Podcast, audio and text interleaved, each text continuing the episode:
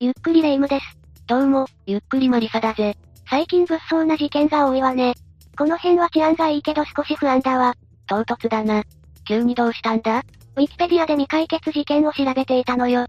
確かに未解決事件は少なくはない。防犯カメラの数が乏しくて、DNA 鑑定が確立されていない時代は特に多いな。ええ科学の発展に感謝するわ。だが、未解決ということは、犯人は今もどこかでノーノーと生きてるってことだ。だから怖いのよ。もし深夜に人気のないところで、通り魔にあったらと思うと、ゾッとするわね。実際にそのような事件は現代でも起きているしな。そして1980年代には、アルバイト中の女性が早朝に襲われて殺害された事件が起きたんだぜ。この件は目撃情報も物証もなく、未解決のまま事故を迎えてしまった。80年代ってことは犯人がまだ生きている可能性があるわね。どんな事件だったのかしら？それじゃあ、今回は、和歌山新聞配達女子高生刺殺事件について、解説していくぜ。それでは、ゆっくりしていってね。1988年6月22日午前5時40分頃、和歌山県和歌山市園部の新興住宅街の路上で事件が発生した。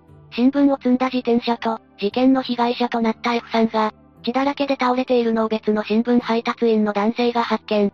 男性は F さんが交通事故にあったんだと思い、すぐに通報した。F さんは血まみれの状態で、幅6メートルほどの市道の端に仰向けで倒れていて、F さんは病院に搬送されたが出血多量で死亡していた。実は救急隊が駆けつけた時にはすでに手遅れだったようだ。そんな、そして亡くなった女性の身元は当時15歳の女子高校生 F さんだと判明した。事件の第一発見者は新聞配達員の男性だったのよね。ああ。彼は F さんと違う新聞社に勤めていたが、F さんと同じ地区で配達を担当していたため、F さんとは顔見知りで、仕事中にすれ違うと挨拶を交わしていたそうだ。いつも顔を合わせる女の子が路上で血を流して倒れているなんて、とてもショックだったでしょうね。そうだな。男性が通報した時の F さんの服装は、配達に出た時と同じく白いシャツと、チェック柄のスカートのままで着衣に乱れはなかった。そして F さんは交通事故にあったと思われていたが、自転車の前かごには、配達中の長官の残り31部とスポーツ新聞の2部が収まったままで、これは交通事故ではなく、殺人事件だったと判明したんだ。ええもし交通事故だったら、衝突の勢いで新聞がバラバラに飛び散っていそうだわ。それに自転車には、車に衝突した形跡はなかった。さらに救急隊が確認したところ、F さんの首や肩に刃物のようなもので、5箇所も切りつけられていたのが確認されているんだが、抵抗した際にできる防御層は一切なく、F さんに残された傷跡は全て背中側にあった。そのため F さんは背後からいきなり襲われたものだと見られている。背後からいきなり襲われたら抵抗する余裕もなかったでしょうね。犯行に使用された凶器は、2センチ幅の片刃のナイフ類だったと推定されていて、5箇所あった傷跡の1箇所は右耳の後ろあたりで、頸動脈を切断されていたことから、F さんは犯人に襲われてすぐに命を落としたと考えられている。事件が起きたのは担当区分を、半分ほど配り終えたほどのところにある住宅街だったが、F さんの悲鳴を聞いたという人はいなかった。そして現場には凶器も残されておらず早朝だったため、目撃者もいなかったんだぜ。早朝の住宅街で殺人事件が起こるなんて恐ろしいわ。被害に遭われてしまった F さんはどんな人だったのかしら。この事件の被害者となった F さんは、県立高校に通う高校1年生の15歳だった。15歳で新聞配達をしていたの？偉すぎるわ。F さんの両親は離婚していて、事件当時 F さんは母親と姉と共に暮らしていたぜ。F さんの家庭は経済的に裕福とは言えず、F さんは1988年4月に高校へ進学すると、自宅から約200メートルほど離れた場所にある読売新聞の直売所の面接を受けて、アルバイトをするようになったんだ。真面目で一生懸命な性格の F さんは休むこともなく、バイトに精を出していた。そして新聞配達のバイトだけじゃなく、夜になるとレストランでもアルバイトをしていたようだ。高校1年生なのに朝も夜もバイトをするなんてとても働き者だったのね。やっぱり家計を助けたいという思いがあったのかしら。ああ。母親の助けになりたいという気持ちもあったし、遊ぶお金や欲しいものを買いたい、という女子高生らしい動機があったことを周囲に話していたんだぜ。うんうん、わかるわ。高校生になると欲しいものがいっぱい出てくるし、友達とお出かけするのにお金も欲しくなるわよね。他にもテレビ番組を録画できるビデオデッキが欲しいと、姉に打ち明けていたそうだ。母親におねだりしないで、自分でその費用を貯めるなんて本当に良い子じゃない。そして F さんは明るい性格で、友人からの信頼も厚い女の子だった。しかし新聞配達は早朝に一人で外で歩くし、F さんは原付きの免許もなかったので自転車で新聞配達を行う。そのことを心配した F さんを、母親は自転車で追いかけたり車で送ったりしていた。確かに親としてはまだ、高校1年生になりたての女の子が早朝に自転車で動き回るのは不安よね。F さんが本格的に一人で配達に回るようになったのは、仕事に慣れてきてからだったぜ。F さんは真面目で一生懸命な子だったのよね。ああ。だから雨の日も休日も休まず真面目に働き続けていたんだ。先ほども言ったように F さんは明るい性格で、職場の同僚たちからも好かれており、学校だけではなく職場でも馴染んでいたんだぜ。家計の手助けをしたいけなげな女子高生なら好かれて当たり前よ。私も可愛がっちゃうわ。事件が起こった6月22日も F さんが準備を整えて、出発する時も職員が、今日も頑張ってね、と呼びかけると、元気に返事をして配達エリアに向かっていった。それが最後の言葉だったのね。配達エリアの住宅街は直売所からはどれくらい離れていたの？自転車ならそう遠くまでは行かせないわよね直売所から 1km 離れた場所だ。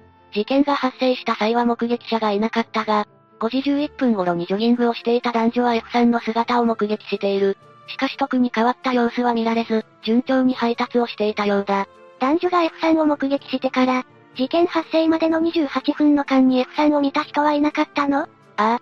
次に F さんが発見されたのは路上で倒れている時だった。たった28分の間に何があったのかしら。この事件は凶器も発見されず目撃者もいなかったが、唯一の物証があった。どんな物証があったの？現場に残されていた血のついた足跡だ。犯人は刺されて大量出血をした F さんのそばにいて、地面にできた血だまりを右足で踏んでいた。そこから現場に右足の足跡が点々と12箇所残されていたんだ。その血は現場の周囲3メートルにわたって飛散していた。でも一気に血が吹き出したわけでもないなら、血だまりができるまでは時間がかかりそうな気がするわ。その通りだ。少なくともそれなりの時間がかかるとされている。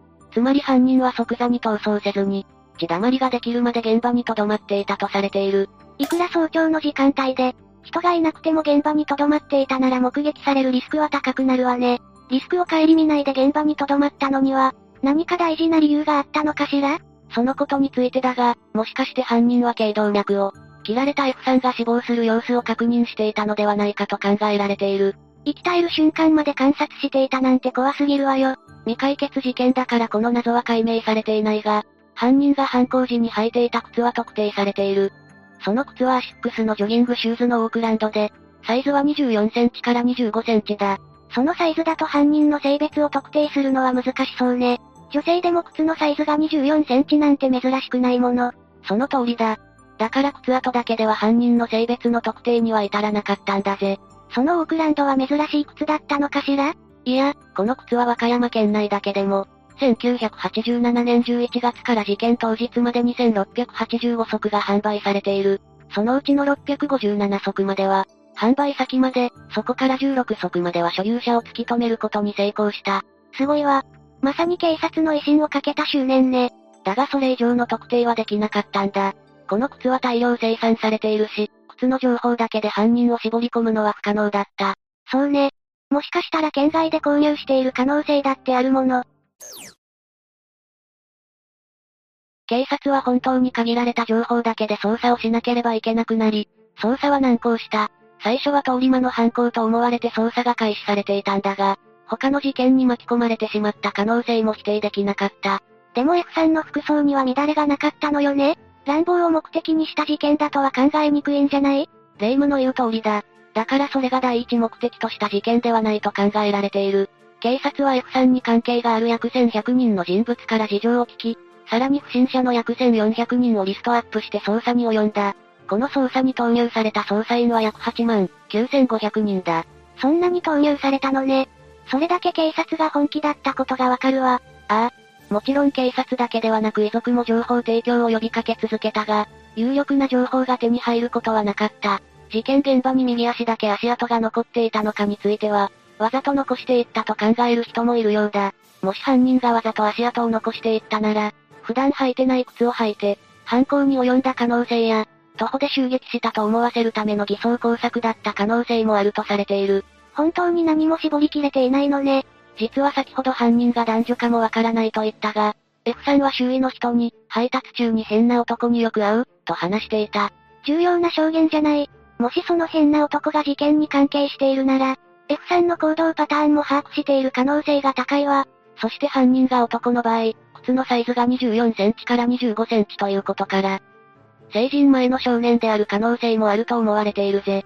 だが結局、血の足跡以外にも物証を得られず、犯人にたどり着くことができないまま、2003年6月22日に控訴事項が成立する。結局犯人の性別も年齢も、犯行目的も不明のまま幕を閉じてしまったんだ。